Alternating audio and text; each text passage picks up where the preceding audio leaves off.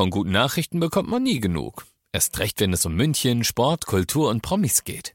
Lesen Sie selbst gute Nachrichten. Heute in der Abendzeitung und auf abendzeitung.de. Abendzeitung. Die ist gut.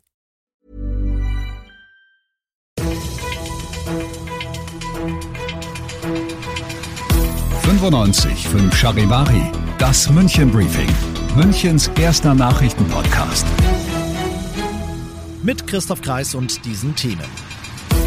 Brutales Sexualdelikt beim Starkbierfest auf dem Nockerberg und die Stadt München trennt sich nun doch von Gewofag-Chef Dengler. Schön, dass du auch bei der heutigen Ausgabe wieder reinhörst. In diesem Nachrichtenpodcast erzähle ich dir täglich in fünf Minuten alles, was in München heute wichtig war. Das gibt's dann jederzeit und überall, wo es Podcasts gibt und immer um 17 und 18 Uhr im Radio. Zusammenkommen, lachen, trinken, einfach einen schönen Abend haben. Dafür steht das Starkbierfest auf dem Nockerberg und für unzählige Münchnerinnen und Münchner hat das ja auch schon genau so funktioniert.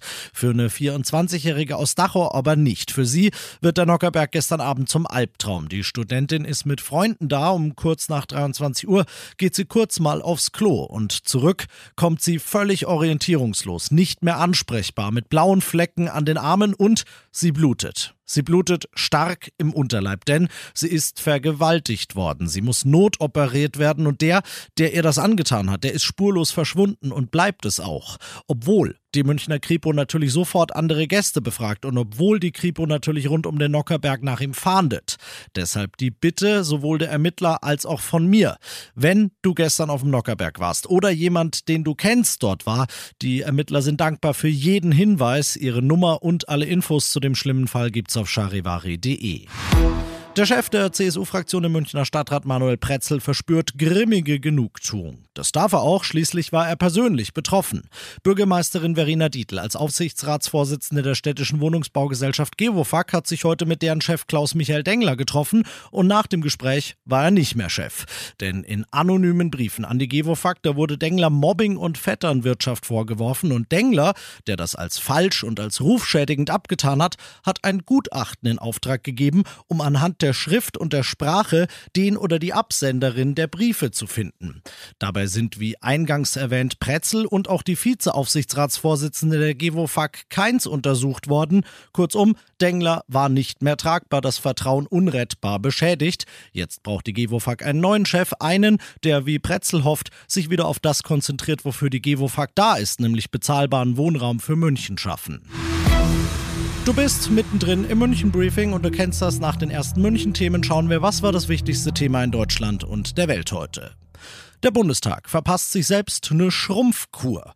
Damit das Parlament ab der nächsten Wahl und dauerhaft weniger Abgeordnete hat, haben die Ampelfraktionen mit ihrer Mehrheit heute eine schon lang geplante Wahlrechtsreform verabschiedet, eine, die vor allem der Union und den Linken schaden würde, die deshalb vor dem Bundesverfassungsgericht klagen wollen. Charivari-Reporterin Tanja Wagner. Die Ampel habe sich ein Wahlrecht zum eigenen Machterhalt geschneidert, kritisiert die Opposition. Die Rede war davon, die Linke aus dem Bundestag zu drängen und das Existenzrecht der CSU in Frage zu stellen.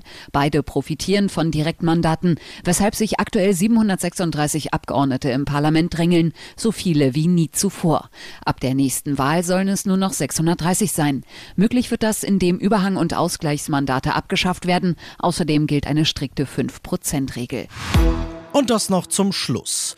Losglück kann dem FC Bayern da jetzt wirklich keiner mehr vorwerfen. Die UEFA hat heute die Viertelfinalpaarungen der Champions League ausgelost und die Bayern bekommen es mit Manchester City zu tun. Das ist der wahrscheinlich dickste Brocken, den sie überhaupt noch hätten abbekommen können, denn Manchester City ist neben den Bayern selbst die einzige Mannschaft, die in dieser Champions League-Saison noch ungeschlagen ist. Sie wird von Pep Guardiola trainiert, der ja auch bei den Bayern schon gezeigt hat, dass er ein bisschen was versteht vom Trainerhandwerk und Zuletzt hat sich RB Leipzig mal eine ordentliche Packung von Manchester City abholen dürfen und hat mal gemerkt, wie stark die wirklich sind.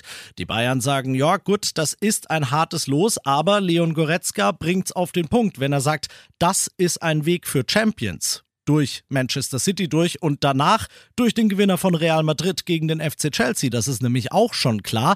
Aber Goretzka sagt, wir wollen ja auch Champions sein. Dementsprechend die Bayern sind zuversichtlich, dass sie das schaffen. Was denkst du? Packen sie Manchester City in diesem Gigantenduell, ja oder nein? Sag's uns doch gerne, indem du abstimmst. Auf der Charivari Facebook oder Instagram-Seite.